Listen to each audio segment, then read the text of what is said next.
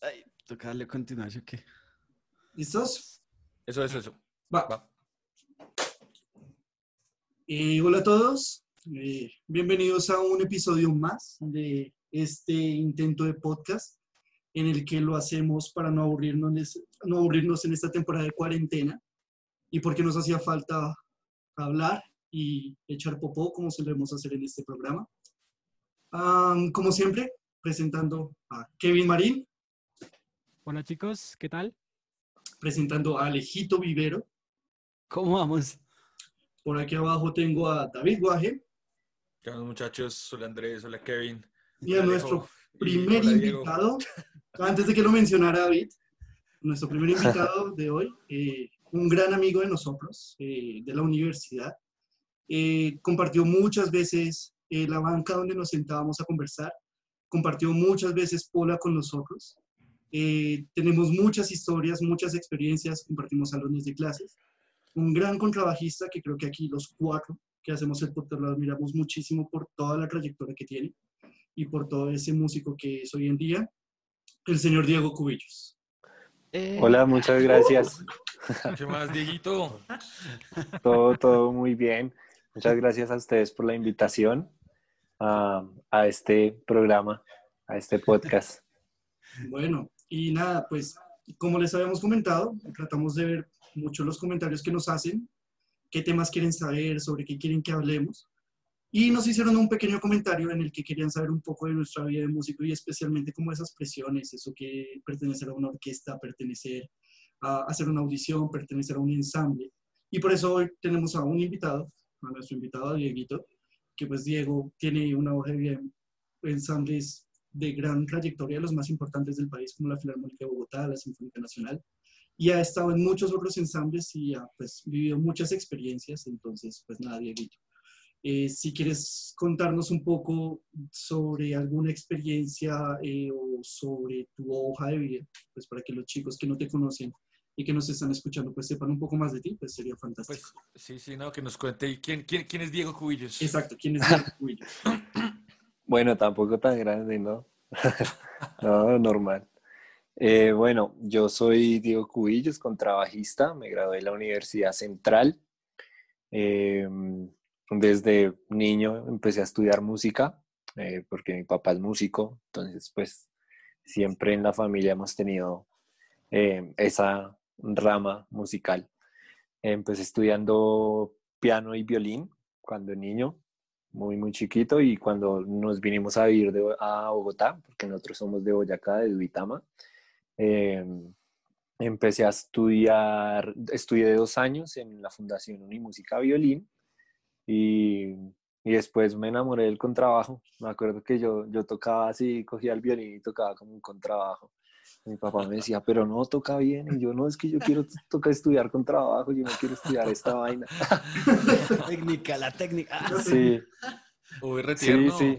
Retierno Sí, esa porque- historia. Qué bonito, qué bonito. Sí, porque, pues, en- y además en ese tiempo un, un niño de 10 años que quisiera estudiar con trabajo, o sea, hasta violonchelo de pronto, pero... Claro. Claro. ah, Yo, te- yo tengo, que- ahí ya surge mi, mi primera pregunta, Dieguito.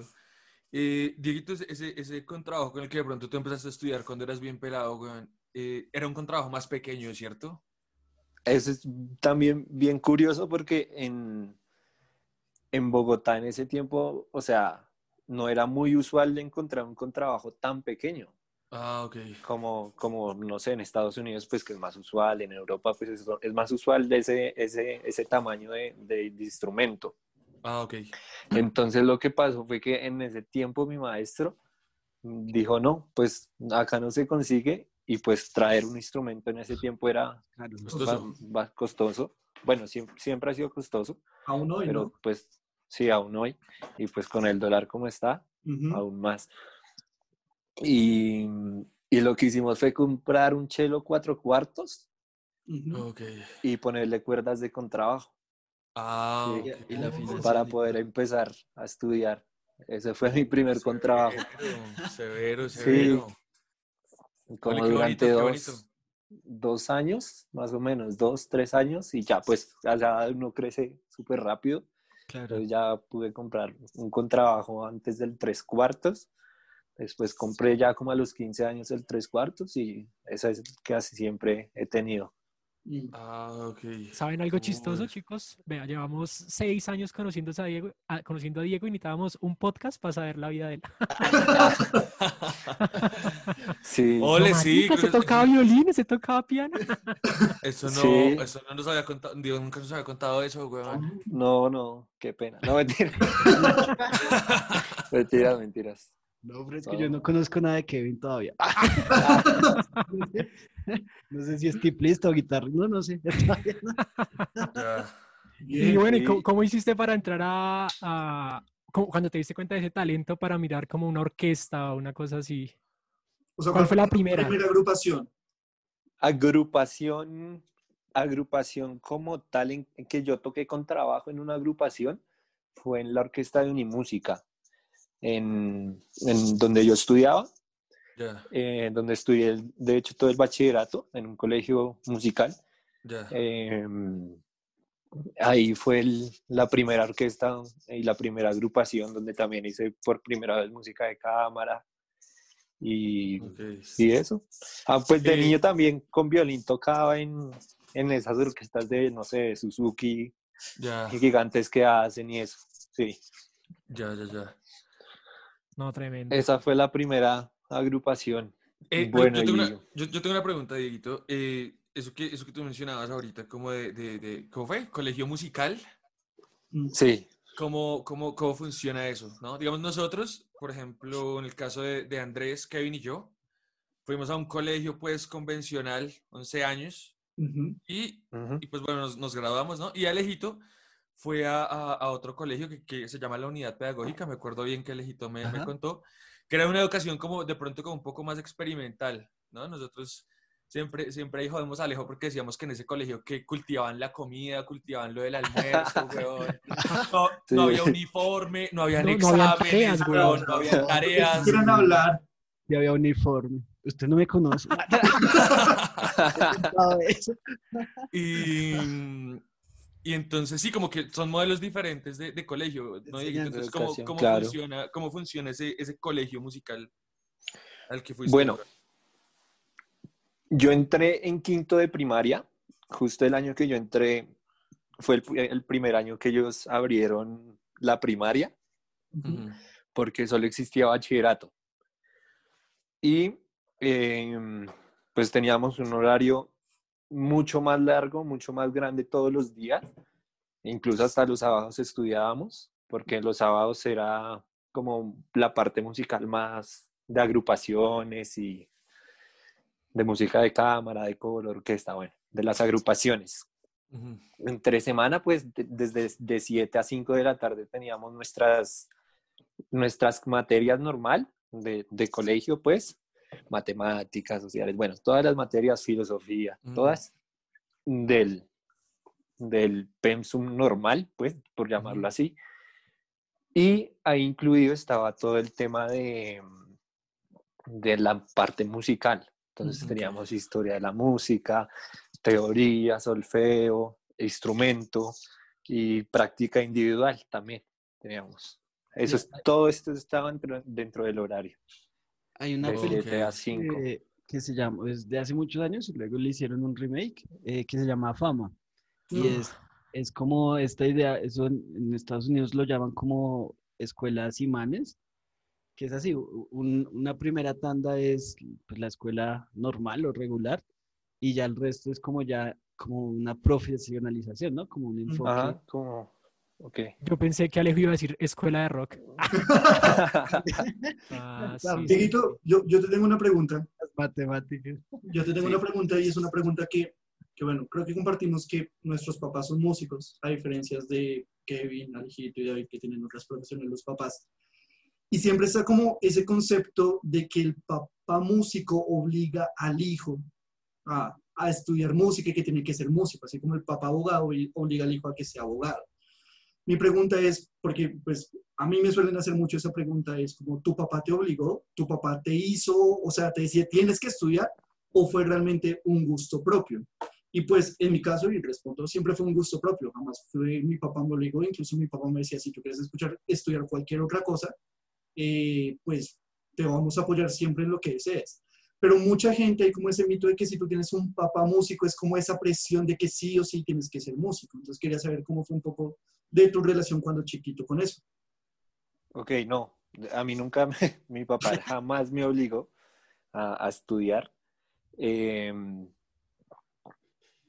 digamos que, o sea, cuando en mi infancia y en, y en mi eh, adolescencia, hasta los 15, 16 que ya entré a la universidad, eh, no, nunca me obligó a, a hacer, no, no puede salir porque hasta que no haga todas las 24 escalas mayores, menores, con los- todos los arpegios, no, no sale.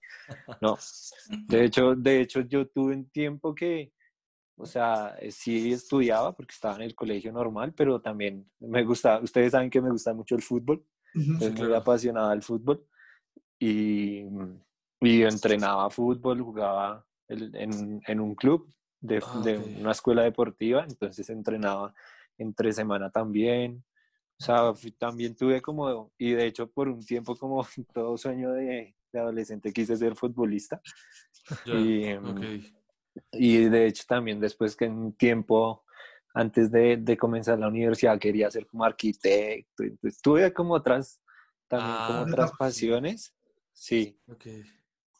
Ya, ya, ya. Y, mm, pero no, no, nunca me obligó. Digamos en la universidad no, no era de obligarme, sino yo estaba estudiando acá y entonces yo le decía, no, escúchame esto y como que me, me, decía, no, hay que mejorar esto porque la afinación acá, o sea, así como Sí, más, ese más tipo de ese cosas. tipo de, de cosas que, que a obligarme pues a encerrarme en una habitación a estudiar, no, jamás pasó eso. ¿Y tu papá qué es? ¿Qué toca o qué? Y Él, compositor? él se graduó como pianista y hizo una eh, maestría en dirección y ahora pues es el director de general administrativo de, del programa Tocar y Luchar. O sea, es, o sea, es monstruoso tu papá, Diego. yo no sé, yo, yo recuerdo eh, a- alguna vez haberle escuchado a alguien, o no sé si el mismo Diego, que tu abuelo era compositor, que tu abuelo componía. Sí, mi abuelo Sí. paterno Ya. eh, fue, fue compositor. Eh, obviamente en ese tiempo pues eh, vivir de la música era diferente a hoy en día. Si Sí, hoy en día a veces tenemos, nos, es difícil muchas veces. Sí, eh, en ese tiempo pues sí o sí uno tenía que hacer otras profesiones. Entonces él, sí, claro. él era músico y componía, tocaba misas, o sea, Ah, hacía un montón de cosas musicales, pero pues en, en- ¿cómo es eso? En los fines de semana, pues, que son los cultos religiosos más usu- usualmente, Ah, y pues entre semana tenía otras profesiones. Ya, Pero la mayor pasión es sí en Boyacá, en Santa Rosa Ah. de Viterbo. Ok, ok. Uy, qué, qué bonito. Sí, sí. Ya, ya, ya. Ya, listo. em, dale, Alejito. No, no, no, sí. eh, y bueno, eh, pues ahí ya para retomar la pregunta del inicio Andrés, pues ¿cómo, cómo es ese cu- cuento de, pues, de las audiciones, de entrar a estos formatos grandes, ¿no? Como es una orquesta o, o varias agrupaciones eh, donde se requiere mucha gente. Pues digamos, como si nos puedes contar más o menos cómo es el proceso, eh, pues para nuestros tres escuchas, como dice David. Y, y- y es que son mis tíos y no saben nada de música. Ah, saludos a todos, al perro. Ah, Una es mi mamá y no es músico. Y es, y es que hoy, hoy hablamos, o bueno, que ya hablamos que lo chévere de tener aquí a Alejito y pues tenernos acá. Que, por ejemplo, Alejito ha hecho, eh, perdón, eh, Dieguito, de tenerlo acá, es que eh, Dieguito ha hecho audiciones para la Filarmónica, para la Sinfónica Nacional, para la Filarmónica Joven de Colombia. Alejito, por ejemplo, nos contaba que él casi nunca había audicionado, entonces pues también estaría como chévere. Él Sí. toca más con grupos de reggae, eh, Kevin Sí, claro. como guitarrista es más con lo de Miola, David pues creo que no ha hecho tampoco audiciones. Yo he hecho audiciones para bandas sinfónicas y pues trabajo con bandas de marcha, que es otra cosa. Entonces pues es Claro. como bueno dar ese, esa perspectiva, no sé qué piensas. Claro, porque digamos, incluso pues un- yo de músico, pues les comentaba a ellos antes, hace un ratico, eh, que pues yo nunca he audicionado para un grupo. Pues siempre que he entrado a, las agrupaciones, pues sí es un poco más de, de música comercial, digámoslo. invitación. Ujú. Eh, sí, sí ha sido porque, pues, no, les decía que pues, de pronto es que no conocen otro bajista o que los que conocen ya están ocupados. Entonces, pues, de una vez me refieren es a mí. Entonces, yo no- nunca, nunca he tenido como eso de... eh, No de hay buscar, audición. Sí, de, de buscar como, ¿no? En tal banda se necesita un bajista o algo, sino, y pues menos, o sea, pues menos en, en un formato mucho más grande, ¿no? Donde hay más cupos o, o menos cupos, ¿no? Que es grande, pero con pocos cupos. Eh, pues nunca he tenido eso, ¿no? Y, y obviamente los que me llaman, pues son, son colegas, ¿no? Y muy cercanos a mí. No, no es como ese, ese entrar a, a una audición donde, pues, en últimas no conozco a, a la orquesta, en, en un buen sentido. Entonces, a si los nos cuentas un poco, Dieguito. Vale. Bueno, pues yo he, presen- sí, he presentado varias audiciones en, en orquestas. Em, digamos, desde, o sea, tanto para orquestas ya pagas como para otro tipo de orquestas tal vez donde no se paga de una manera monetaria, sino se paga em, con becas, con viajes, con de otro, de otras, con, con experiencias, que es súper importante, con Ay, sí, yo me, acuerdo que, enseñanzas. yo me acuerdo que una vez nosotros estábamos todos borrachos con Andrés en Cartagena y nos encontramos a Diego que estaba tocando allá. Ah, sí. En enero, eso fue de este eso año. fue este año, en enero. Sí, eso fue este Eso fue año. este año. Ah, y, y de- y ahí estabas con una de esas orquestas que Con la joven, con la joven. precisamente giran, giran, o sea, como que no se, no se paga como tal, pero giran, ¿no? Y, y- Sí, y la- los y maestros que llevan, porque llevan un maestro por instrumento, el director, eh, o sea, es una experiencia que aunque no se apaga, igual como músico es, enriquece un montón. O sea, Sí, uno tiene dos semanas de residencia, una dos semanas de residencia donde uno está tocando todo el día y en talleres acá con el maestro, y con la fila, tocando en clases magistrales, tocando en los ensayos, obviamente, con directores. ya. O sea, sí, tocando obras muy, muy, muy, muy interesantes siempre. Entonces, eso, eso es como un tipo, y esa es la Filarmónica Joven, por ejemplo, y para esa orquesta lo que se hace, eh, y creo que siempre lo han hecho así, es por video. Se graba un video em, em, con los extractos. Los extractos son partes orquestales que siempre piden estándares eh, de, de obras, pues de todo el repertorio sinfónico, desde el barroco, clásico hasta, bueno, todo el repertorio, eh, abarcando todo el repertorio, todos los periodos. Y eh, pues es así, es esa audición digamos que es, eso tiene sus cosas positivas como también sus malas, ¿no? Sí, claro. Porque no es como la audición en vivo que tú llegas y ya lo que fue fue. O sea, es solo una oportunidad, ¿sí? Claro. Sí, claro. Solo hay una opción. En cambio, cuando uno graba, pues tiene la opción de si se equivocó, si Repite. algo no le gustó, pues Claro, repite y repite, ¿sí? Y, Sí, claro. y esa preparación también psicológicamente y, y obviamente técnicamente y todo, para los músicos es diferente. Pues yo, yo lo veo así, ¿no? Mm. Obviamente yo he escuchado a diferentes músicos que tienen teorías de preparación para audiciones diferentes. La- la- lo que yo siempre hago, por ejemplo, para ese tipo de audiciones es un mes y medio antes me siento a estudiar todo muy técnicamente, que es eso, como estudiando muy consciente todo, todos los aspectos técnicos, ¿sí? Afinación, ritmo, eh, articulación, siendo, intentando como en esos aspectos y, y ya poco a poco que se vaya a re- tener como un cronograma también funciona mucho en la mente. Entonces, como dos semanas antes yo ya me voy a sentar a grabar, solo a grabar. Ya. O sea, ya hice todo el trabajo de preparación, de, de todo, ¿sí? De resolver los problemas que uno tenga al tocar, de todo, de todo. Todo eso ya uno lo ha hecho previamente. Y, y digamos, dos semanas antes, o pues el tiempo que uno se tome, una, cinco días, no sé, uno solo se sienta a grabar ya con las cosas preparadas. Y como a, a buscar eso, porque sí siempre es difícil encontrar la toma que es, ¿no? Y y claro, como, y como a veces en una toma sale mejor esto que lo otro. Sí, Y exacto. como en y el- no se puede ejemplo, ponchar. Ajá, en, e- en ese caso y sobre específico no puede haber cortes, no puede haber edición, Nada. ¿sabes? Mm. Sí, hay, hay orquestas que, por ejemplo, sí permiten. De hecho, el otro día miraba una audición para, como para músicos temporales, supernumerarios en Nueva Zelanda. Y, y ellos pedían, sí, que fuera como el mismo día, pero digamos, si se puede grabar, como grabar un extracto, descansar. Grabar otro extracto, descansar. No es como todo de chorro, ¿sí? Todo Claro. sin, sin cortes. Ok. Eh, Diego, una, una preguntita. Es que Mm. tú decías que, que hay, hay casos en los que hay audición virtual, otros presencial. Obviamente en la virtual se puede estudiar más, en la presencial no. Eh, o sea, por ejemplo, si es algo virtual, uno puede decir como yo presento lo virtual y el otro día me dicen, ¿paso? O sea, no hay que hacer presencial. Por ejemplo, ese de Nueva Zelanda me quedó esa duda. O sea, uno toca y al otro día le dicen, no, pasó, venga para Nueva Zelanda. ¿Sí?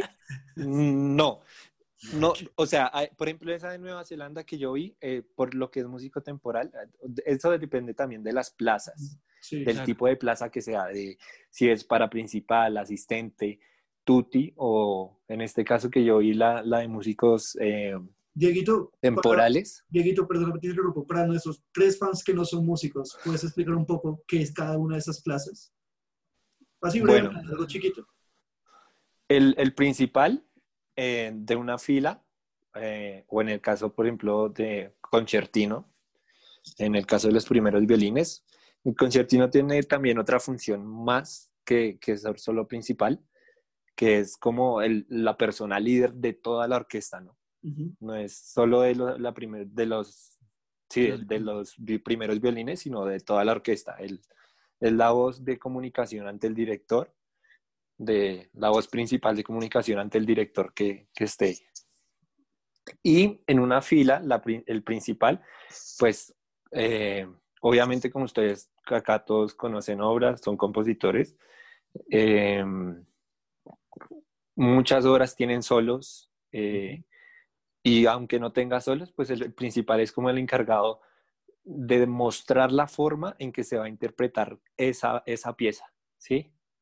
De mostrar, de poner los arcos, de decir esta articulación la vamos a hacer de esta manera o vamos a hacer esta por acá este pasaje por segunda cuerda porque no sé el, el color es más bonito Ok. eh, sí eso y de, y de mediar también con, con las otras filas, por ejemplo en cuerdas, como también mediar, por ejemplo, ese tipo de cosas. A veces, por ejemplo, en los contrabajos sucede que vamos muchos pasajes iguales con los chelos, ¿sí? Entonces, de tener las mismas arcadas, de hacer la misma articulación, de unificar ese tipo de cosas. Ok. Eso es el... Sí, es Y- para, para la gente en casa es que pues la, la orquesta más o menos, lo que yo he entendido, como yo lo veo, hay unas jerarquías. Ujú. Sí, no, eh, es que mu- mucho la imagen es, la imagen que se da es que es el director y ese es el, o El sea, que tiene toda la sí, el- razón. El que hace todo, de todo, de todo, pero pues eh, ahí, ahí empieza pues estas jerarquías que, que Diego nos está Ajá. contando. Sí, y, y es necesario que hayan porque tiene que haber una comunicación interna, si no todo el mundo se volvería loco Claro, total. Interpretando al director de una manera, ¿sí? Claro, Claro. y mira, y mira que eso es muy interesante porque pues eso obviamente alguien, pues nosotros que tenemos el grupo de Miola, Alejo que ha tocado en bandas de reggae, uno dice, marica, solo hay un bajista, el bajista hace lo que se le la gana. O sea, el tiplista hace lo que se le da gana, el guitarrista. En cambio, lo que dices, digamos que un violinista, si fuera uno solo, dice, no, yo hago las arcadas así y ya, pero resulta que son 10, son 5. Entonces, si uno va para abajo y el otro para arriba y van cambiando, uno no- Ajá. uno así no Pues claro, o sea, son cosas que uno ni siquiera tiene en mente, como lo que dice Alejo, no solo el director, porque el director no necesariamente es violinista, no puede decir arco arriba, arco abajo, sino tiene que tener una jerarquía, un violinista, lo que dices tú, el, el concertino. Entonces, pues eso es súper interesante. Sí. Sí, entonces esa es más o menos la función del principal. Eh, el asistente eh, es en muchos programas también sucede en, en orquestas pues profesionales eh, muy importantes que, que tienen que rotar. De hecho, hay orquestas, eh, por ejemplo, no sé, la Filarmónica de Berlín, que tiene varios principales. O sea, no es solo un principal por fila, sino eh, dos principales, digamos, en contrabajo, no sé. No, no estoy seguro, pero digamos, seguro que son dos o más. Y, Entonces un principal toca un programa, el otro toca otro programa. Eh, y así se van rotando para, para manejar también precisamente como e- ese nivel de, de ese tipo de orquestas, de la preparación que tiene un músico antes de llegar al primer ensayo. ¿sabes? Ya, ok. Sí. Em, Yo, yo, yo tengo una pregunta. Digamos que eh, de alguna u otra forma, nosotros acá los cuatro mm, tenemos una práctica, yo diría que completamente diferente a la de Diego, ¿no? Claro, sí. O sea, sí somos músicos, pero lo que nosotros hacemos, nosotros cuatro, pues es totalmente diferente a lo que, a lo que hace Dieguito, ¿no? Entonces, em, yo tengo una pregunta y, y- y la pregunta es, eh, ¿qué, tan, ¿qué tan importante crees tú, Diego, que es, es importante, eh, eh, digamos, empezar a, a- a tocar o a estudiar música a temprana edad para llegar a ser un buen músico sinfónico y, digamos, entrar a una orquesta, que por lo que sé yo no es tan fácil. O sea, digamos, ¿qué tan importante es empezar a temprana edad? Porque te lo pregunto, me decía eh, una amiga hace tiempo, me decía, eh, yo empecé a tocar a los 17, 18 años, voy terminando la carrera y, y no puedo negar que, que- digamos, estos, estos muchachitos que, que crecieron tocando lo hacen muchísimo mejor que yo. O sea, me llevan muchísimo tiempo de estudio, muchísimo tiempo de conocimiento. Entonces, pues quisiera saber, yo como, ¿qué, qué tan importante crees tú que es empezar a estudiar música desde temprana edad para desenvolverse como un buen músico sinfónico? O sea, como para poder vivir de eso de pronto, digo. Bueno, hay algo que, que es como todo, no sé, es como aprender a manejar. Cuando uno aprende muy adulto, pues le va a costar un poco más, o, o, por ejemplo con el tema de los idiomas. Cuando uno aprende un poco más grande, eh, ¿cierto? Pues no va a tener las mismas habilidades que tal vez si lo aprendió más joven, ¿sí? Ok. Y no es que no se puedan adquirir esas habilidades, no, es- no- no estoy diciendo eso, sino que el, el proceso es diferente. ¿Me entienden? Y lo que tú mencionabas ahorita, eh, un- una persona que aprendió, a, no sé, a los, desde los cuatro años lleva tocando violín y ahora es un violinista, pues reteso Ya. y otro que aprendió a los 18. Pues obviamente el otro le lleva 14 años de diferencia estudiando, así sea solo moviendo el arco y no tocando bien, pero le lleva ese tiempo, ¿sí? O Ok. sea, Claro. e- ese proceso es, es diferente. Ya, ya. Yo lo que veo para responder tu pregunta es que no importa si uno es disciplinado, no importa si se, si se adquiere la disciplina. Ok. Eh, obviamente hay oportunidades que uno, que de joven son diferentes ya que cuando uno ya tiene pues cierta edad, Ujú. obvio hay oportunidades para todo tipo, ¿no? Ya. Ok. Hay oportunidades, las, las oportunidades son diferentes, pues. Ya, y, en- y digamos, y digamos tú que, que, por ejemplo, yo, yo te he visto tocar con la Sinfónica, weón. Eh, ¿Qué predomina más? O sea, digamos, ¿es mayor la cantidad de músicos que hay en la, en la, en la Sinfónica que han estudiado música desde muy pequeños? ¿O, o- o también hay gente que de pronto ha, comenzado un estudio más tardío o, o- o algo así? ¿O, o no tienes ni idea? Pues de lo que yo conozco, muchos sí han empezado desde pequeños, desde los colegios. Por ejemplo, acá conozco, tengo varios amigos de Ibagué y en Ok. Ibagué también existe un, conserva, un, un colegio claro. musical, el Lamina Melendro, y, y muchos, muchos han comenzado desde muy niños en- a tocar. Incluso personas pues que ya están en las, en las, en las orquestas.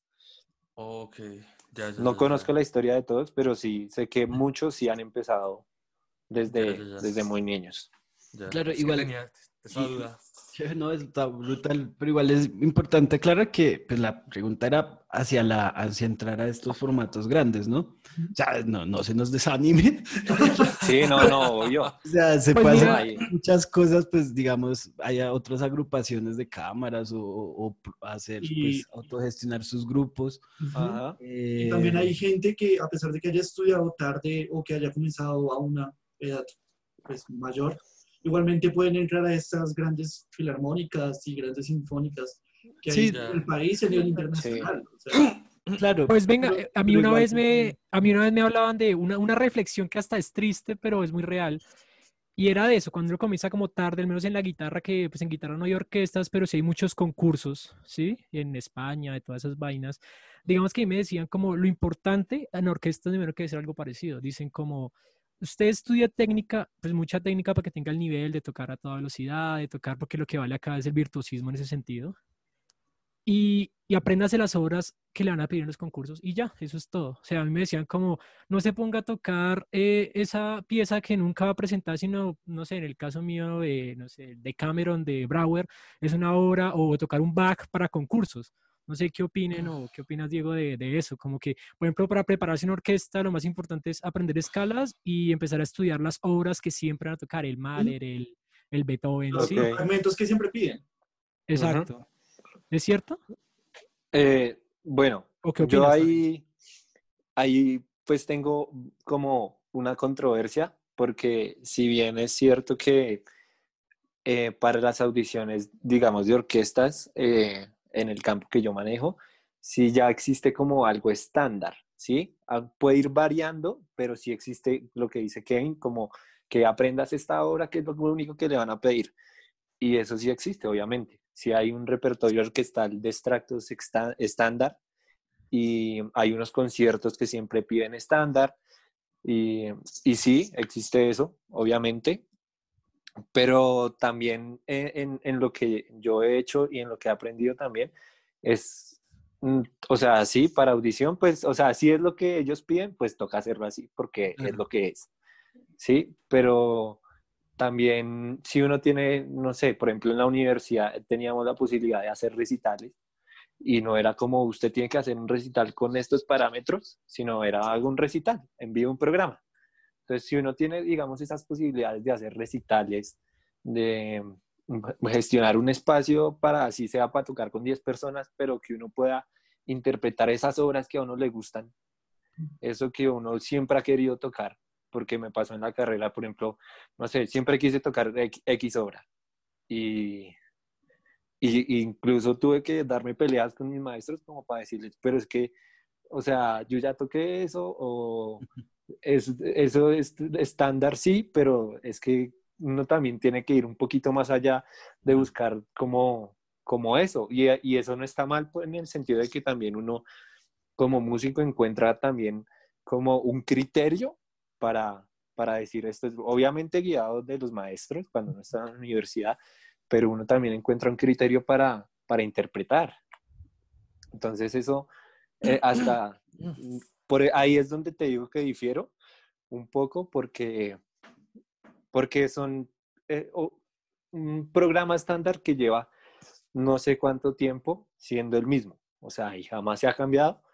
Porque, y entiendo las razones de que algunos conciertos obviamente son más técnicos y ayudan, no sé, a mirar la parte, a X cosa que se busque a la hora de encontrar un músico para orquesta, ¿sí? De lo que esté buscando el jurado.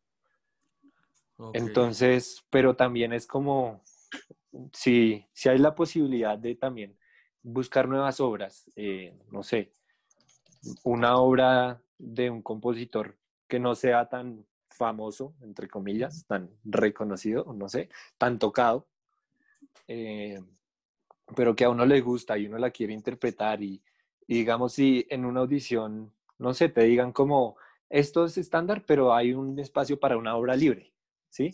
donde tú puedas demostrar tu, tu interpretación, tu otra forma de tocar. Y mira que eso es una crítica también a, a un poco lo que es la pedagogía en las universidades, porque bueno, al menos Diego, Andrés, que alcanzó a estudiar flauta, pues yo estudié guitarra, nos sentimos identificados en el tema de, por ejemplo, un maestro dice, es que usted en primer semestre debe tocar esto, en segundo esto, en tercero esto y en décimo esto.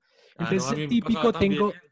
No, y tengo compañeros que, no sé, en violín me decían, marica, es que mi maestra dice que yo no soy buen violinista porque no puedo tocar esto, pues que a mí no me gusta tocar esta mierda, lo que dice Diego, yo quiero No, tocar es esto, que Y puede que- tener un nivel diferente. Y, Mm, y vea que es que hablando también de esas, de esas presiones de las orquestas, también he escuchado mucho yo que los maestros de, de- de instrumento como que le hacen sentir a sus estudiantes que, que el éxito de- del músico es llegar a tocar en una orquesta. ¿sí? Exacto, eso es cierto. y- y- y yo siento que somos muchos y siento que no hay cama para tanta gente. O sea, aquí en Colombia hay muchas, hay, hay muy poquitas orquestas y, y graduados en música anualmente son, son bastantes, ¿sí? Entonces, los maestros le hacen creer a, los- a sus estudiantes que el éxito es llegar a esa orquesta y creo que hay gente muy buena, como por ejemplo Dieguito, que, que lo logran, que la hacen, pero me parece que de pronto hay gente que no la va a lograr y eso no significa que, que, que sean malos, que sean menos, pero pues por ese imaginario que les, que les meten los maestros pueden, pueden llegar a frustrarse Ajá. y demás, así como pueden llegar a, a odiar la música por estar tocando vainas que, por ejemplo, no quieren tocar, que es lo que O menciona cambiarse de Kevin. énfasis de carrera, de todo. o sea. Exacto. Sí. Además Es que verdad. yo, yo pienso que Entonces, ¿qué, mucha- qué piensas de eso, Diego, un poco? Ah, antes yo meto la cucharada, antes de que digo, que me parece muy interesante lo que David decía. Yo pienso que muchas de las presiones que nosotros vivimos como músicos nos las da la universidad, porque es el profesor que te dice es que tú tocas mal, es el profesor que, dice, que te dice es que tienes que estar en la mejor filarmónica, si no, no pasas, no eres bueno. Así como también está, que pues lo hacíamos jocosamente, pero Diego pues ha tenido la oportunidad de estar con la Filarmónica Joven de Colombia, con Sinfónica Nacional, Filarmónica, y aquí donde lo ven, si no estoy mal, Diego es un año menor que nosotros, que somos los menores del grupo. Diego Entonces, tiene como 13 años, Diego güey. es un niño, ¿Qué, y- qué y- pasa? es el niño del grupo, y literalmente como que eso comienza a hacer, a pensar, bueno, digamos a nosotros no tanto, pero sí conocemos casos como este mantiene menos edad que yo, eh, ya ha tocado con filarmónicas, ya ha hecho muchas cosas, y yo qué he hecho con mi vida. Entonces, no sé, ¿tú qué opinas como de todas esas presiones y esos videos que nos metemos los músicos muchas veces? Sí, lo, lo que decían ahorita y que es algo también muy impuesto por los maestros y por la educación que ellos recibieron también, Sí, Ah, bueno, por sí, cómo ellos se formaron también. Como, sí, como les enseñaron, como en sus épocas también les decían lo mismo, supongo.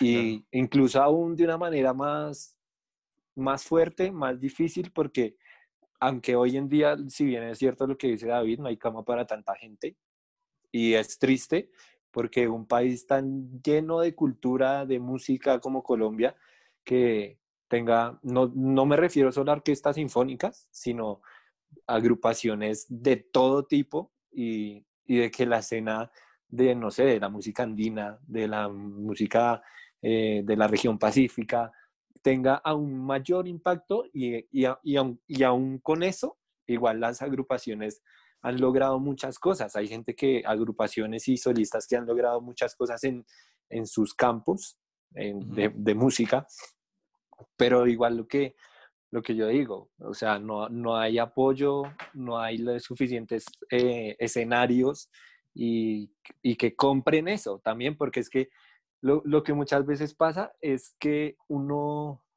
o sea, sí, te invitan, no sé, a- con Emiola, por ejemplo por dar un ejemplo, ¿no? Nos invitaron a la Biblioteca eh, Nacional o nos invitaron a la Luis Ángel, pero no a hacer un concierto pago, sino a hacer un concierto por invitación. Sí, pero es que detrás de eso ustedes tienen que comer, o sea, todos, tenemos, que, todos tenemos que vivir, todos tenemos cosas que, o sea, tenemos responsabilidades Cuentas económicas, que o sea, no es, sí, o sea, no, no es solo como, o sea, sí tocamos muy bonito y severo ir a tocar y tal vez cuando por darnos a conocer, chimba aceptar invitaciones así, pero, pero es lo que pasa y es que, que sí, como que las personas dicen como, ah, pues sí, vengan y, y nos entretienen o, o disfrutamos un concierto y todo y ya. Pero pues es que todo, o sea, lastimosamente también nosotros tuvimos que pagar una universidad, tuvimos que, o sea, también nos preparamos claro. para eso. Sí. Sí, claro, claro. O no, sea, y triste también su... que pase que en las orquestas, por ejemplo, que en las orquestas se presente todo, o sea, todos los colombianos que estemos estudiando, si uno vaya a mirar en las plazas de la Sinfónica, haya un ruso, haya un marica europeo tocando, entonces, bleh, ¿para qué hijo de puta se estudió esto? Sí, igual. Claro, el ruso o el, el español, ¿qué? El, el alemán va a tocar mejor que yo porque es que él nació con eso. Sí, yo no voy a, Sí. a darle a él un veto, hijo de puta, mejor de lo que él lo toca, entonces es como algo Sí, muy bueno, sí. Uy, bueno, sí, también tienes razón. Eh, Yo tengo una pregunta, de pronto es salida o bueno, retomando de lo que veníamos a, ¿cierto? Eh, pero es que me causa mucha curiosidad y es, eh, pues Dieguito, ¿cómo es el, listo, uno ta, pasa la audición, no sé qué, Pero ¿cómo, cómo es el primer día, el día, el día de un músico, de un instrumentista de, de orquesta? De orquesta.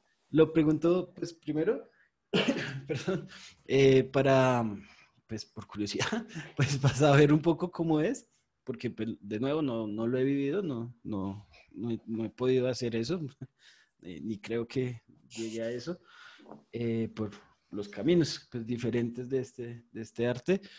Eh, y segundo, porque me da curiosidad mucho esa idea también, por, por ese, eso contrario, eso opuesto en, en que estamos en ese sentido.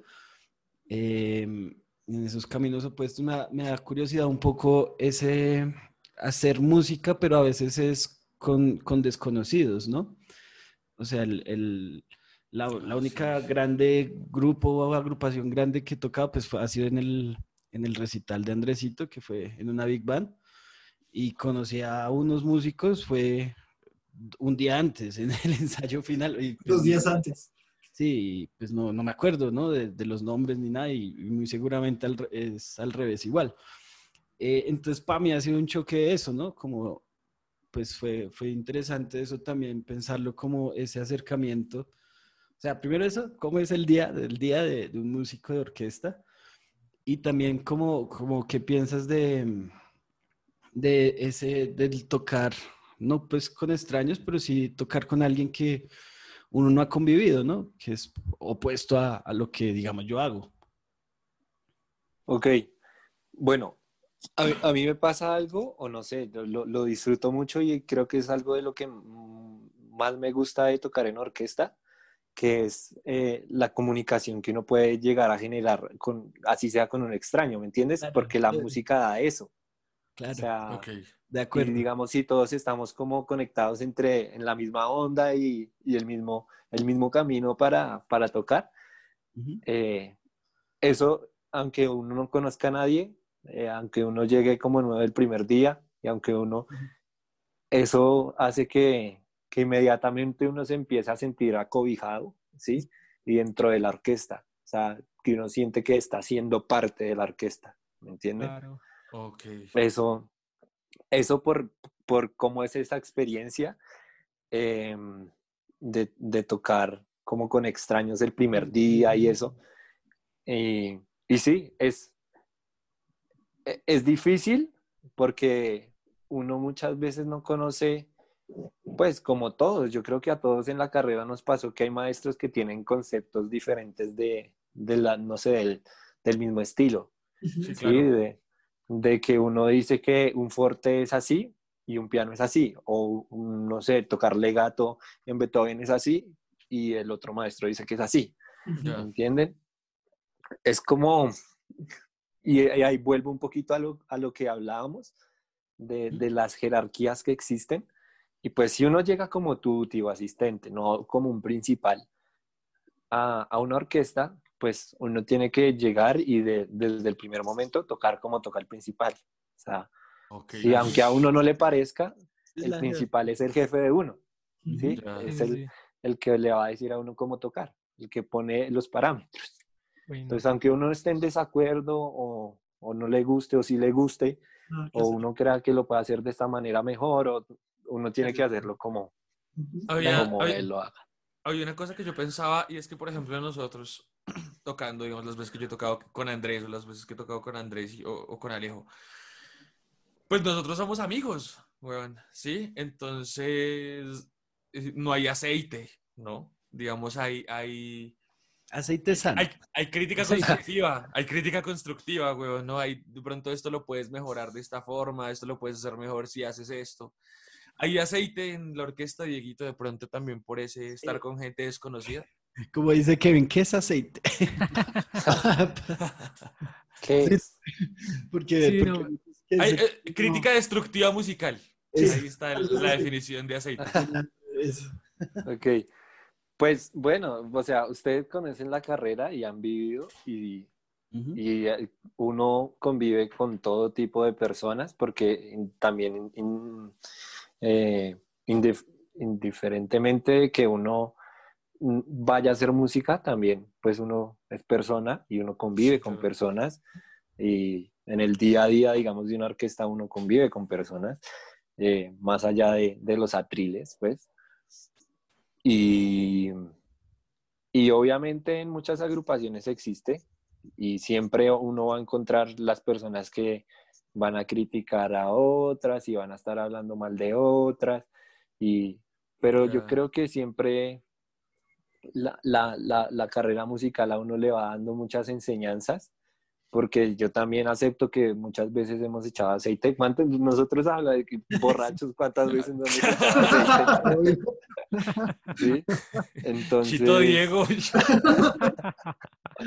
sí, o sea, es algo okay. que siempre va a existir pero yo creo que la, las lecciones de, de, de, este mundo, de, de, vivir día a día en la música, en estar tocando y todo, a, a, le va dando a uno lecciones de, ¿sí? Y también algo que pasa mucho es, es lo que tú decías ahorita, lo que nombraban de, de que es más crítica constructiva a, a, a echar aceite, pues como se conoce sí, okay, en el gremio. Y, y, pero también lo que sucede muchas veces es que muchas personas no, no aceptan esas críticas constructivas de, de una Ah, manera Es cierto, cierto. adecuada, ¿me Lo entiendes? toman como si fuera algo hostil.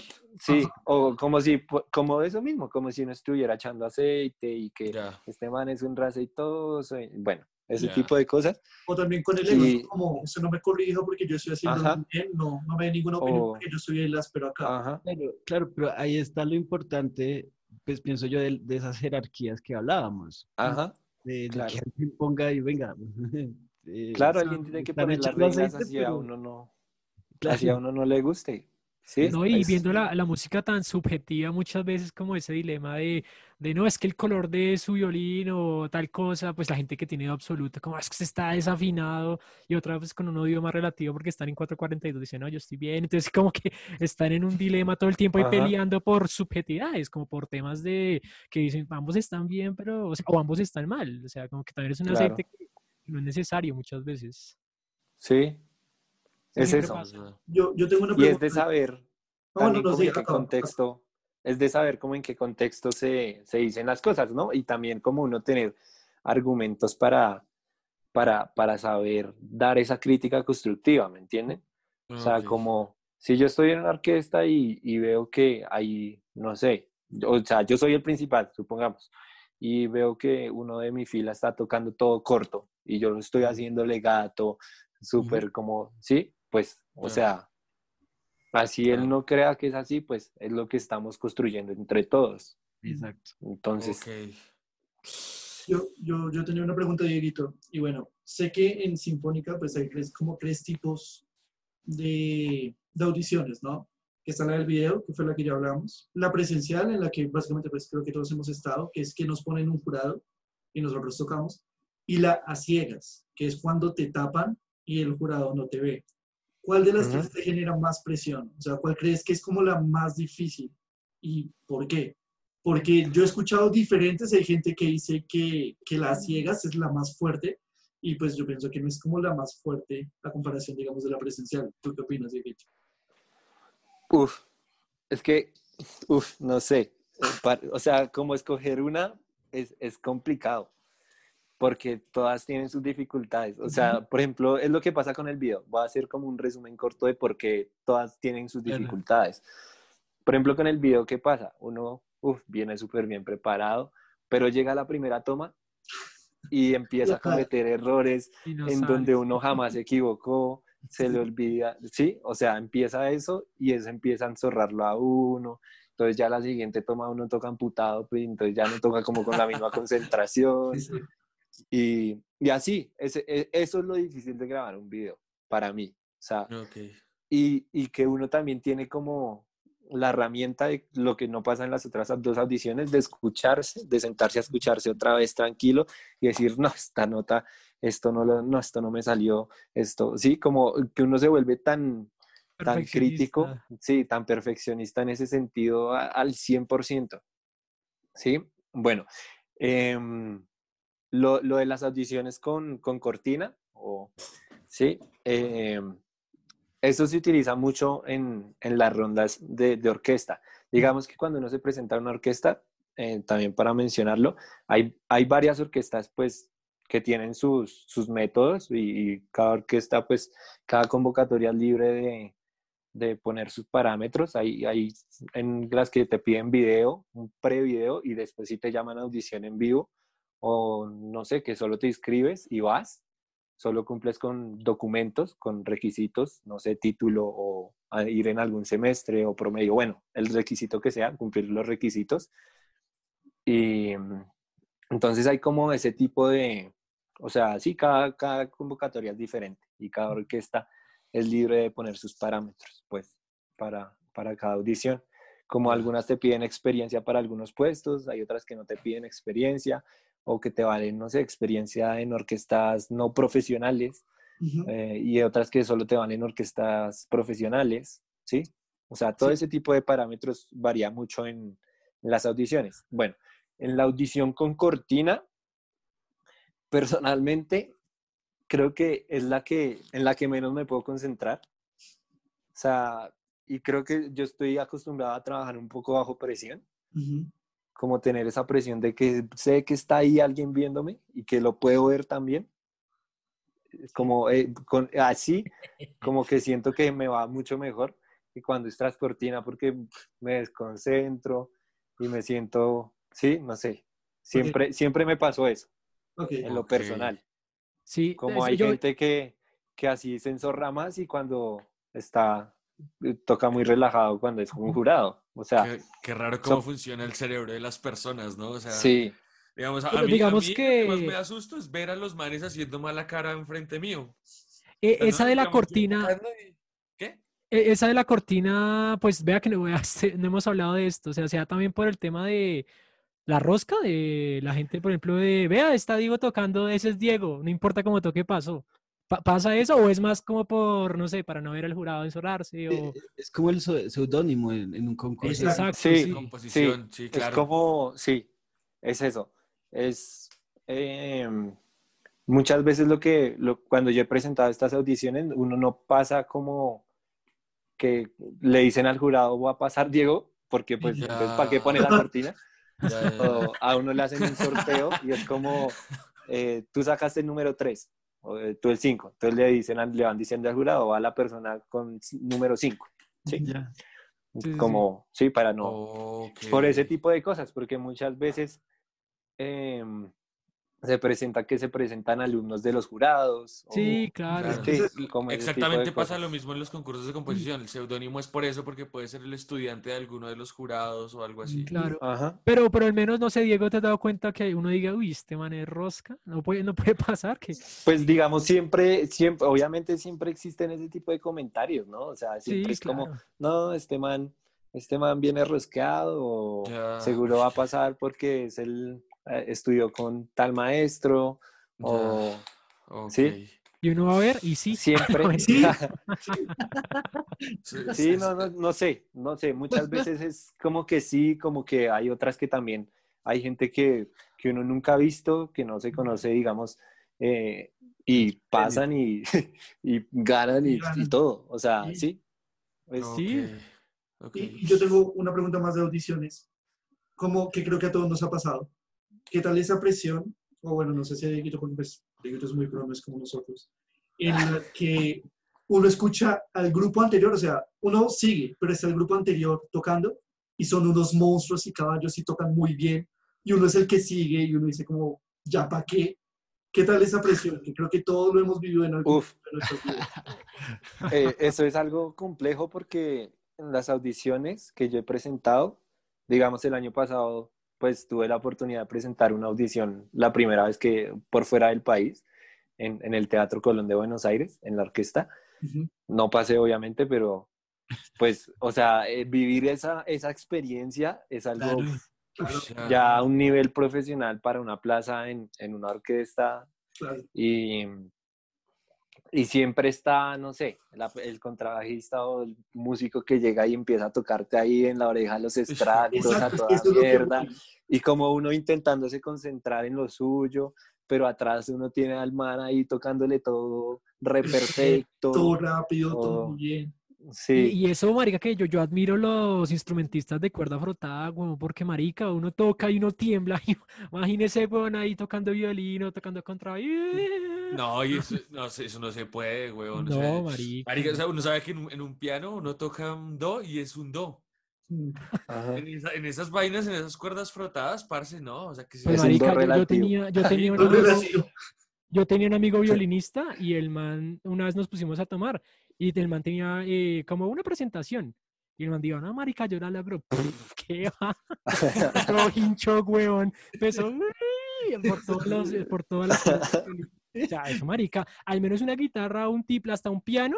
Digamos que así esté tocando mal, pues la afinación siempre va a estar. Digamos que no Sí, es, ah, sí, sí, está articulando mal, digamos, pero, o sea, es aguantable, pero un violín, un bastón contrabajo, uno, o sea, alguien desafinado se siente demasiado. Es, es un peso menos que nos- nosotros Exacto. no tenemos, ¿sí? De- de ya- Pues claro, imagínate la, la presión ahí, ver al man más teso y uno temblándole las manos, weón. Uy, no. Es, es difícil. Es, es- Sí, es, es un mundo bastante competitivo, ¿no? O sea, sí, sí. Y, sí. y lo que para, para terminar, para concluir con, con esa, con la pregunta, es, es eso. O sea, siempre uno va a encontrar todo tipo de personas, así como uno va a encontrar el que te ayuda, el que, el que es súper buena onda, ¿sí? O sea, siempre uno va a claro. encontrar de todo.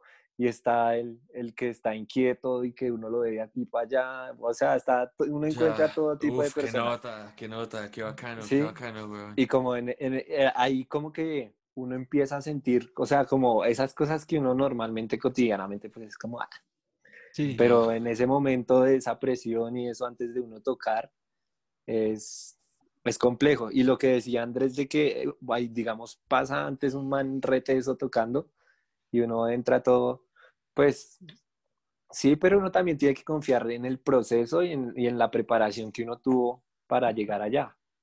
Ya, Ya, es eso. Confiar Ya. también en eso. qué, uf, qué, qué bonito. el- la cara. Confiar. Qué. Eh, no, bonito.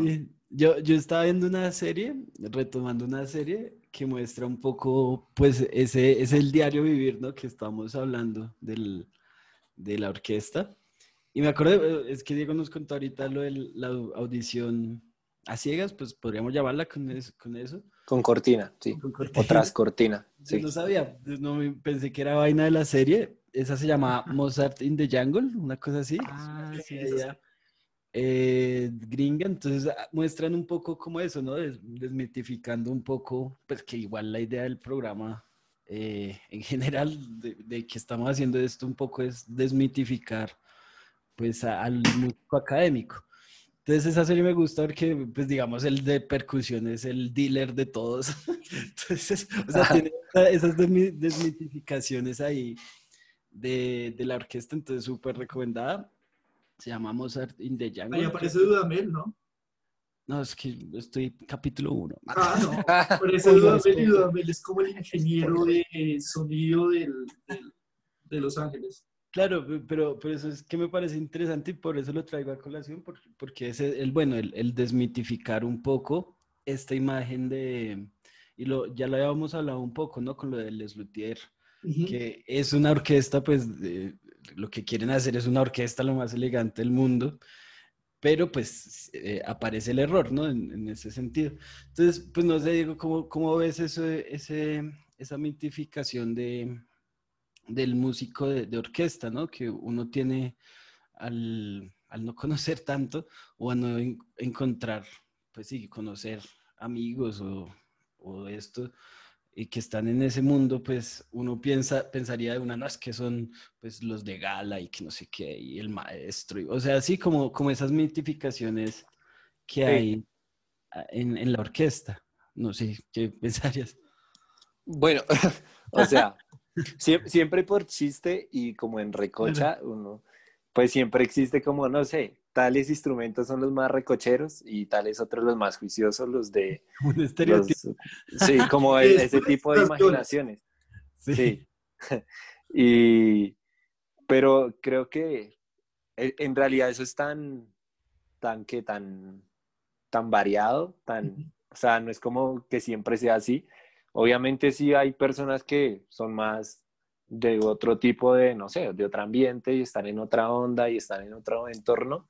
Y otros son más compincheros, más parceros, los que siempre andan juntos, salen a tomar café juntos, eh, a tomar las polas, los que parchan siempre, ¿sí?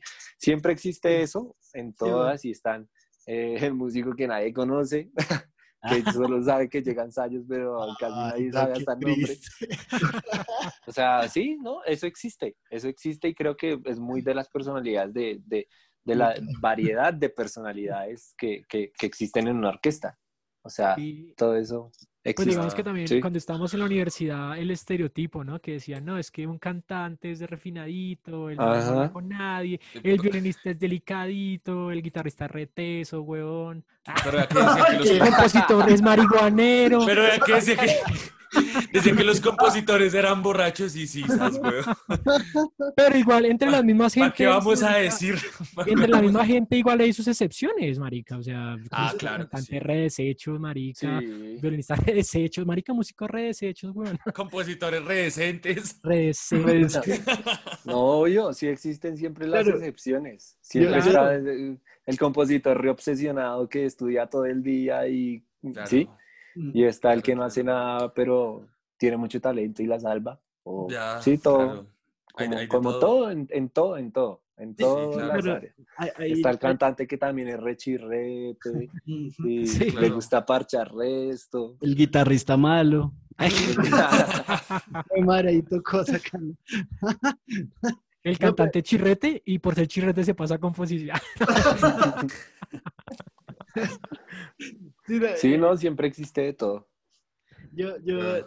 eh, de acuerdo, pero eh, lo que digo también es como, eh, eso es porque estamos dentro, y eh, o sea, incluso dentro del gremio, pues de la música, Del medio, de- sí. de estudiarlo, pues tenemos esos conceptos que dice Kevin, menos del guitarrista, pero esos conceptos que dice Kevin. Eh, pero bueno, eh, es decir, mi, pregunta era, pues, y para todos, ¿no? En últimas, eh, es la mirada no del, del músico, ¿sí? Nosotros sí sabemos, ah, es que el compositor es Chirri, Chirretita, ellos, ¿sí? O sea, nosotros sabemos porque estamos ahí. Pero a los ojos de la gente, si yo les digo a alguien, no, es que yo soy compositor de música clásica, académica, eh, el, el, el cuento cambia, ¿no? La relación cambia. O sea, el, el decirte, no, es que tú estás Claro. audicionando en, en el exterior para una orquesta, ya el concepto cambia. Sí, e- es a eso de la mistificación que digo, Sí, claro. pues que en la orquesta yo, yo noto un poco más, ¿no? Pues al no ser tan cercana a mí. De pronto, pues sí, por, por todo este instrumentaria del concierto, la vestimenta, eh, los protocolos del concierto para la audiencia, ¿no? Que no aplaudir en tal momento. Bueno, todos estos protocolos hace, hace más ese mito, ¿no? De, de- que estos personajes son, pues, los, los grandes maestros y que no pecan y que no, nada de eso. Entonces, eso me parece in- interesante, no, no sé qué piensen todos en general. A, Eh, a mí me parece que eso crea también un elitismo. ¿No? Claro, sí, es que ya, ya, ya hay como una barrera, ¿no? Ahí con el público de pronto se empieza a generar eso de, no, es que es la orquesta, ¿sí? Sí, claro. Ya tiene, ya, ya hay otro cuento. Digo lo de la vestimenta es porque, bueno, ya pensando eh, a todos, la pregunta un poco es em, la vestimenta, digamos, y eso me pareció muy interesante ahorita en pandemia, digo, em, con lo, lo de los videos que han hecho la Filarmónica y todos estos talleres, que de verdad están muy ásperos para que vean en el Facebook, em, porque han, han estado como muy, muy pendientes desde la pandemia de, de mostrar cosas, talleres. Yo vi un, un taller de arpa, un, sí, de instrumentación, cosas muy interesantes. Eh, pero me pareció interesante, y los recuadros, los videos de recuadro, eh, es que ahí el protocolo de, de vestimenta cambió, ¿no? Y de hecho el espacio cambió, porque pues ya era en el cuarto, ¿no? El primer capítulo que Sí, hicimos. claro. Entonces ahí de pronto ya se empieza a romper, romper esa mitificación. Ok. Entonces, ¿qué tal si después o luego cualquier orquestas que no, no se vistan de gala? Sí, es, Ya. esa, eso es lo que voy, no sé qué piensen. Yo, yo- pienso que, que, que muchas veces lo que dice, ¿no? Uno juzga el libro por su portada. Y pues traigo aquí a Diego. Diego le gusta mucho un equipo y uno siempre lo vio con su chaqueta del equipo. De, de Pues, un, dos, tres, un, dos, tres. No, no, no, no, no, no, no. Un equipo, le gusta un equipo. Le gusta Barra brava el chino. Así nos damos en la jeta. Barra- Él es de un equipo y yo de otro, marica. Y siempre se, veía, siempre se veía así con su chaqueta de equipo, o sea, fácilmente uno decía, ah, no, pues ese es un ingeniero, no sé, porque va con su sudadera y todo eso, porque casi Es los cierto, es músicos cierto. no se ven así. Pero después dice como, hey, yo soy contrabajista y toco en sinfónicas. Además, contrabajista, porque uno dice, no, guitarrista, bueno, de pronto, pero contrabajista, es un choque fuerte. Y, y es a lo que voy, o sea, muchas veces a uno lo juzgan, lo mismo lo que decía Alejo, soy compositor. Y ya por cómo uno viste, entonces dice, no, es un compositor chile y hace música pop, rock, reggaetón, o es un compositor clásico porque como se viste. Y pienso que uno no debería juzgar así. Y yo estoy totalmente de acuerdo con Alejo que pues no había pensado en eso y sí me parece muy interesante, pues el día de mañana, ¿por qué no una orquesta hacer un concierto con la ropa que ellos quieren? Y no obligatoriamente con un traje. Insisto, que tenga el traje o no tenga el traje no va a hacer que una pieza suene mejor o peor. Simplemente le va a dar un toque elitista como lo que dice David. Que porque entonces estoy en traje, entonces se siente mejor, la- se ve mejor la orquesta y pues, no sé, siento que es bobo en ciertas formas.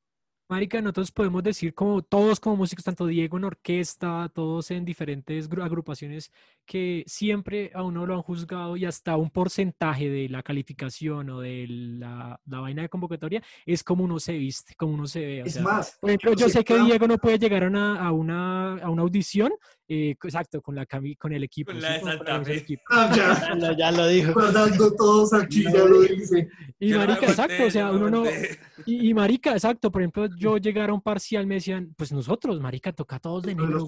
Sí. y nos vamos vestidos de, de la camisa Santa Fe y el otro la de Millonarios, bueno, entonces nos van a poner acá, huevón, uno. Y marica, no, Sí. ver y sí. no dice, no, es que ellos estaban mal vestidos, uno. Y el jurado, y el jurado uno Creo que- acaba creo de, que- de una pero vez que a- alguien, a alguien, algún compañero alguna vez le dijeron que no vestirse adecuadamente era un irrespeto con el jurado. Marica, o sea, es algo Claro, muy triste. sí. Es que ahí está, a, a eso voy, ¿no? Pues a esa mitificación. Y pues sí, no, lo hablo más es a eso, ¿no? A- a- al público. Me refería al. Uy, ese Andrés me insultó. No, me que yo soy compositor clásico y no por mechudo ya de una. No, no, no. Me refería que ya al decir eso, ya la gente, así esté mechudo, así esté tatuado, lo que sea, eh, ya la gente ahí, ahí como el cuento, ¿no? De. Ah, tra-. Sí, el, eh, ahí está ya esa separación. El estereotipo, Incluso- o sea. Sí, sí, sí. Sí. No, no, no solo de la vestimenta, sino el estereotipo de la profesión. Es o lo sea, que- Alejo por ser mechudo es compositor, sí o sí. ¿Y sí? Sí, y lo, y lo que decía Alejo, eh, digamos que también sucede lo mismo eh, al revés, ¿no? O sea, un músico Claro. clásico que sea la persona más pulcra, pues, eh, más refinada, y ve a un, a un bajista ahí mechudo, como sea así, así, o a un guitarrista ahí rechirri, con tatuado, con piercing, sí, como, como ese imaginario, es, no, entonces ese man es un metalero, es bajista de reggae, marihuanero, y va uno a ver y son tremendos monstruos, o sea, porque eso pasa, o Sí, el man sí. así re sencillo, normal, y es un bajista top, o sea, sí, Exacto. un man que es re loco para tocar. Por ejemplo, el Ah. caso de Marco, ¿no? Que es un guitarrista amigo de nosotros, que Marco uno lo ve todo metacho, con chaqueta de cuero, todo grande, y Es dice que va a clásico. tocar un back porque le encantaba. Las, las primeras veces que yo vi a Marco, parce, primero que es altísimo, ¿no? Y segundo que era así todo de negro y todo grande. Parce, Marco a mí me daba susto, weón. Parce, a mí me daba- guitarrista clásico. No, parce, a mí me daba miedo. Y, ya luego después uno lo conoce y el man es un peluche, weón. Sí, O sea, el No, man y es súper todo bien, o weón, sea, y es renoble. No, y no solo eso, marica, la, la apariencia que tiene, marica, y es uno de los mejores guitarristas clásicos que uno pueda ver. O Exacto. sea, Sí. y, y él, claro. digamos que tiene como esa idea, pues, marica, o sea, yo no tengo que vestir así con el mejor traje, weón, para demostrar que Obvio. tengo, pues, que estudio, weón, que al menos me interesa lo de la música.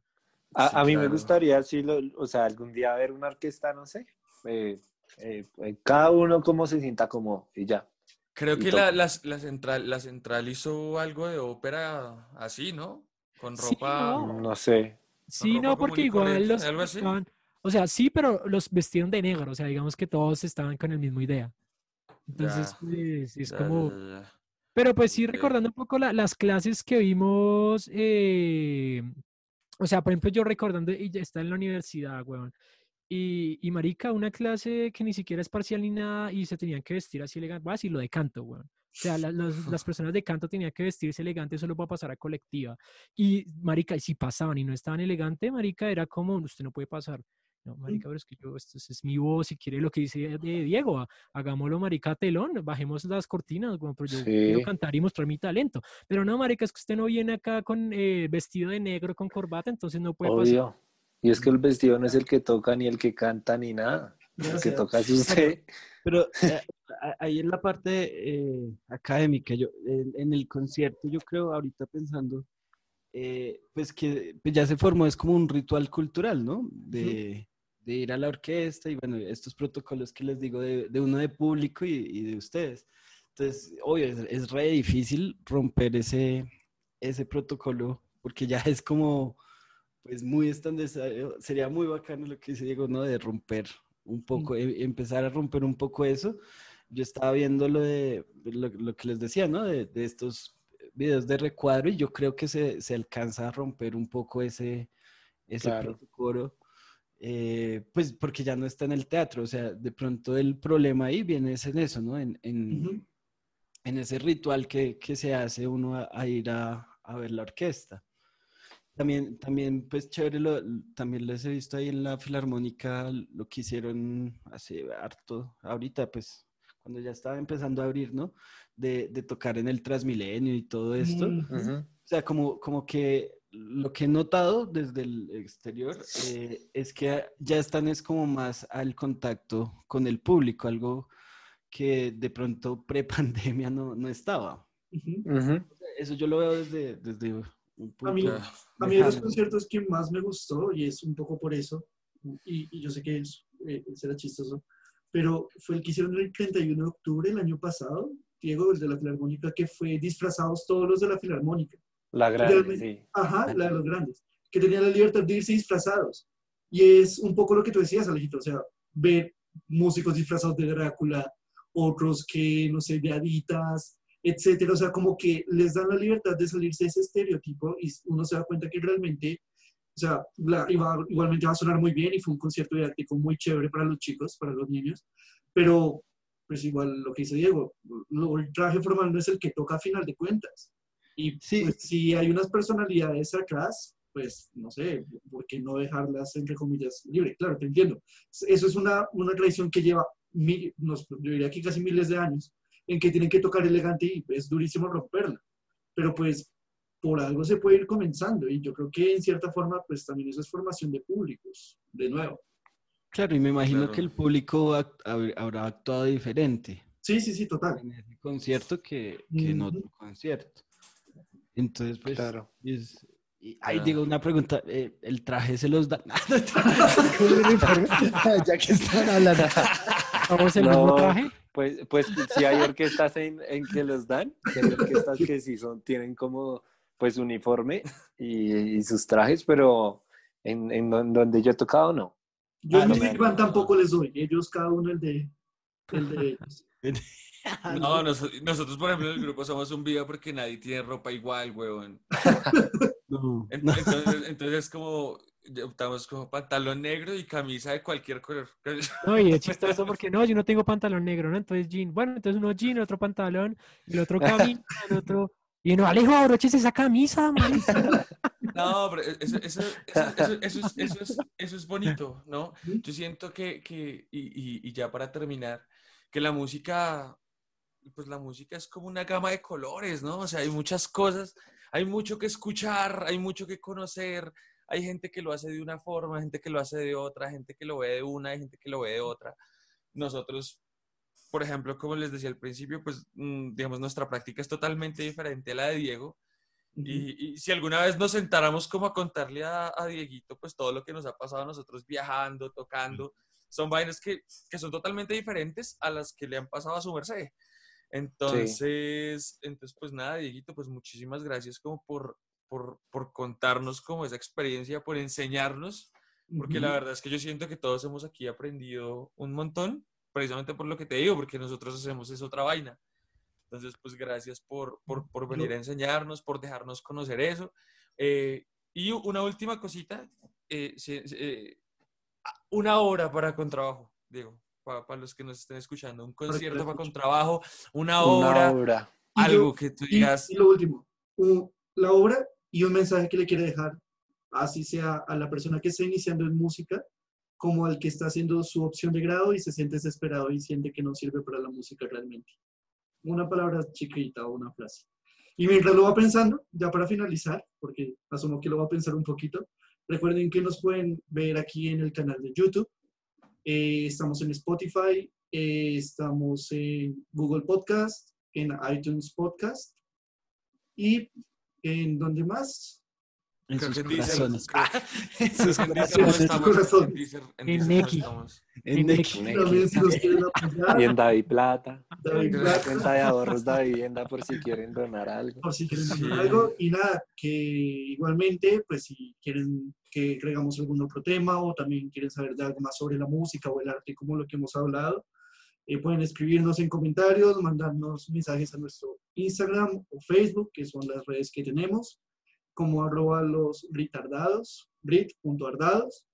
Eh, que nos sigan, apoyen por favor y si tienen alguna presentación o algo que quieran promocionar, eh, pues también nos pueden escribir y con gusto conciertos, eh, recitales, quieren compartir algún video, pues en las redes sociales Sí, en el sí, video. no, igual esto es de, de todos para todos, para hablar, para chimbear, para reírnos. Venga, co- como una reflexión final, llámenme hippie, weón. Pero lo que dijo Diego, fue muy bonito, que lo bonito de la música eh, es, es unir a las personas y así, weón, todo el mundo sea diferente. El hecho de poder tocar todo lo, lo mismo al tiempo, weón, y que suene, eso es muy bonito escuchar en la música. Es, es que- mágico. Es mágico. Te escuchamos. Entonces, sí, eso. Entonces, Dieguito, tenemos una hora y lo que te dijo Andrés. Un mensaje. Bueno, una Concierto, obra. Una hora, lo que sea, algo. Una obra para contrabajo, eh, La Sonámbula de Giovanni Bottesini. Me, me encanta esa obra. Es una de mis obras favoritas para contrabajo. Eh, y la escucho mucho cuando estoy como bajito de nota y como eso ayuda mucho también Ok. para contrabajo. Bueno, y, y un mensaje para las personas, para los músicos, que con amor, con disciplina, sobre todo con mucho amor y, y- y disciplina y siendo muy conscientes de todo lo que uno hace, las oportunidades van a llegar con, con responsabilidad, con, con disciplina, como les digo. Eh, las oportunidades van a llegar, aunque hayan momentos difíciles, porque estamos en un medio que desafortunadamente es muy difícil, que uno encuentra una oportunidad eh, a la vuelta de la esquina, no encuentra 20 oportunidades, pero cuando uno eh, lucha y, y estudia muy disciplinado y con mucho amor hacia lo que hace, seguro van a llegar. Listo. Listo, Dieguito. Listo. tremendo. Dieguito, muchísimas gracias. Gracias. Muchas gracias. Muchas gracias. Muchas gracias bueno. a ustedes por la invitación. Bueno, Eso, pues eso, nos vemos listo. dentro que de 15 días. 15, Eso, 8. ahí quizás. estamos. Pendientes. Tal, tal vez dos meses. Pero bueno, gracias a todos y entonces un abrazo para todos. Chao. Chao, pues. Nos Chao, vemos. nos vemos. Chao, chao, pues.